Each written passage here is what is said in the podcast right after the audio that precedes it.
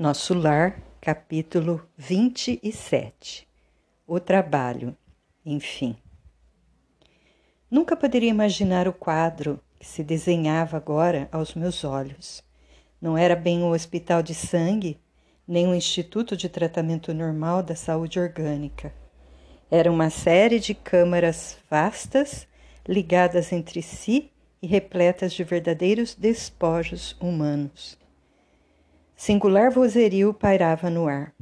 Gemidos, soluços, frases dolorosas pronunciadas a esmo, rostos escaveirados, mãos esqueléticas, faces monstruosas deixavam transparecer terrível miséria espiritual. Tão angustiosas foram minhas primeiras impressões que procurei os recursos da prece para não fraquejar. Tobias, imperturbável, chamou velha servidora que acudiu atenciosamente. Vejo poucos auxiliares, disse admirado. Que aconteceu? O ministro Flacos, esclareceu a velhinha em tom respeitoso, determinou que a maioria acompanhasse os samaritanos para os serviços de hoje nas regiões do umbral. Nota do autor espiritual: Samaritanos, organização de espíritos benfeitores em nosso lar. Há que multiplicar energias, tornou ele sereno. Não temos tempo a perder. Irmão Tobias, irmão Tobias, por caridade, gritou um ancião, gesticulando, agarrado ao leito, à maneira de louco. Estou a sufocar. Isso é mil vezes pior que a morte na terra.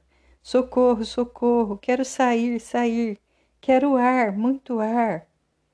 Tobias aproximou-se, examinou com atenção e perguntou: Por que teria o ribeiro piorado tanto?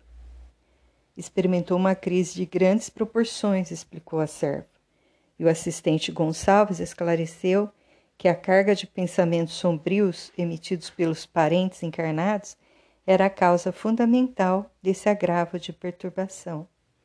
Visto achar-se ainda muito fraco, e sem ter acumulado força mental suficiente para desprender-se dos laços mais fortes do mundo, o pobre não tem resistido como seria de desejar.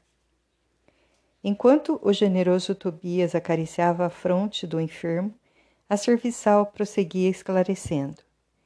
Hoje, muito cedo, ele se ausentou sem consentimento nosso, a correr desabaladamente Gritava que lhe exigiam a presença no lar, que não podia esquecer a esposa e os filhos chorosos, que era crueldade retê-lo aqui, distante do lar.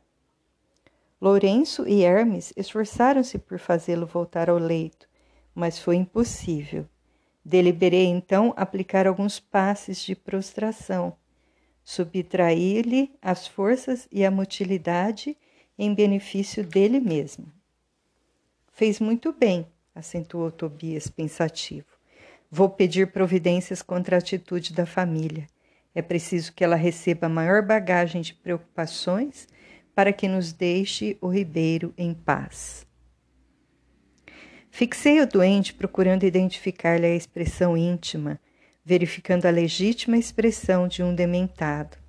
Ele chamara Tobias como a criança que conhece o benfeitor, mas acusava profundo alheamento de quanto se dizia a seu respeito. Notando-me a admiração, o novo orientador explicou. O pobrezinho permanece na fase de pesadelo, em que a alma pouco mais vê e ouve que as aflições próprias. O homem, meu caro, encontra na vida real o que amontoou para si mesmo. Nosso ribeiro deixou-se empolgar por numerosas ilusões. Eu quis indagar da origem de seus padecimentos, conhecer-lhes a procedência e o histórico da situação. Entretanto, recordei as criteriosas ponderações da mãe de Lísias relativas à curiosidade e calei. Tobias dirigiu ao enfermo generosas palavras de otimismo e esperança. Prometeu que iria providenciar recurso a melhoras, que mantivesse calma em benefício próprio e que não se aborrecesse por estar preso à cama. Ribeiro, muito trêmulo, rosto ceráceo, esboçou um sorriso muito triste e agradeceu com lágrimas. Seguimos através de numerosas filas de camas bem cuidadas, sentindo a desagradável exalação ambiente, oriunda, como vinha saber mais tarde, das emanações mentais dos que ali se congregavam, com as dolorosas impressões da morte física e muita vez sob o império de baixos pensamentos. Reservavam-se essas câmaras, explicou o companheiro bondosamente, apenas a entidades de natureza masculina. Tobias, Tobias, estou morrendo, a fome e sede, brandava um estagiário. Socorro, irmão, gritava outro. Por amor de Deus, não suporto mais, exclamava ainda outro. Coração alanceado ante o sofrimento de tantas criaturas, não contive a interrogação penosa. Meu amigo, como é triste a reunião de tantos sofredores e torturados. Por que este quadro angustioso? Tobias respondeu, sem se perturbar. Não devemos observar aqui somente dor e desolação. Lembre, meu irmão, que esses doentes estão atendidos, que já se retiraram do umbral onde tantas armadilhas aguardam os imprevidentes descuidosos de si mesmos. Nestes pavilhões, pelo menos, já se preparam para o serviço regenerador. Quanto às lágrimas que vertem, recordemos que devem a si mesmo esses padecimentos. A vida do homem estará centrada onde centralize ele o próprio coração. E depois de uma pausa em que parecia surdo a tantos clamores, acentuou: são contrabandistas na vida eterna. Como assim? atalhei interessado. O interlocutor sorriu e respondeu em voz firme. Acreditavam que as mercadorias propriamente terrestres teriam o mesmo valor nos planos do espírito. Supunham que o prazer criminoso, o poder do dinheiro, a revolta contra a lei e a imposição dos caprichos atravessariam as fronteiras do túmulo e vigorariam aqui também, oferecendo-lhes ensejos a disparates novos. Foram negociantes imprevidentes. Esqueceram de cambiar as posses materiais em créditos espirituais. Não aprenderam as mais simples operações de câmbio no mundo. Quando iam a Londres, trocavam contos de réis por libras esterlinas. Entretanto, nem com a certeza matemática da morte carnal se animaram a adquirir os valores da espiritualidade. Agora, que fazer? Temos os milionários das sensações físicas transformados em mendigos da alma. Realíssimo, Tobias não podia ser mais lógico. Meu novo instrutor, após distribuir conforto e esclarecimento a granel, conduziu-me à vasta câmara anexa em forma de grande enfermaria notificando, notificando. Vejamos alguns dos infelizes semi-mortos. Narcisa, a servidora, acompanhava-nos solícita. Abriu-se a porta e quase cambaleei ante a surpresa angustiosa. Trinta e dois homens, de semblante patibular, permaneciam inertes em leitos muito baixos, evidenciando apenas leves movimentos de respiração. Fazendo gesto significativo com o indicador, Tobias esclareceu. Estes sofredores padecem um sono mais pesado que outros de nossos irmãos ignorantes.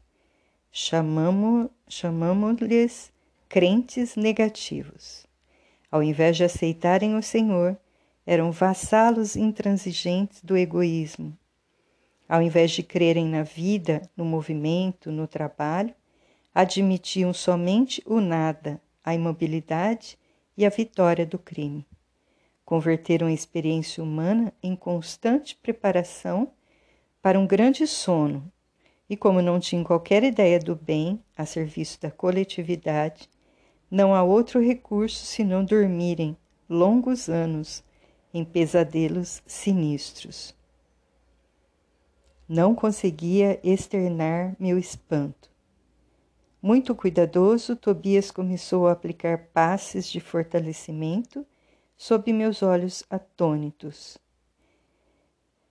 Fim da operação, nos dois primeiros, começaram ambos a expelir negra substância pela boca, espécie de vômito escuro e viscoso, com terríveis emanações cadavéricas. São fluidos venenosos que segregam, explicou Tobias muito calmo. Narcisa fazia o possível por atender prontamente a tarefa de limpeza, mas debalde. Grande número deles deixava escapar a mesma substância, negra e fétida. Foi então que instintivamente me agarrei aos petrechos de higiene e lancei-me ao trabalho com ardor. A servidora parecia contente com o auxílio humilde do novo irmão, ao passo que Tobias me dispensava olhares satisfeitos e agradecidos. O serviço continuou por todo o dia, custando-me abençoado suor, e nenhum amigo do mundo poderia avaliar a alegria sublime do médico que recomeçava a educação de si mesmo na enfermagem rudimentar.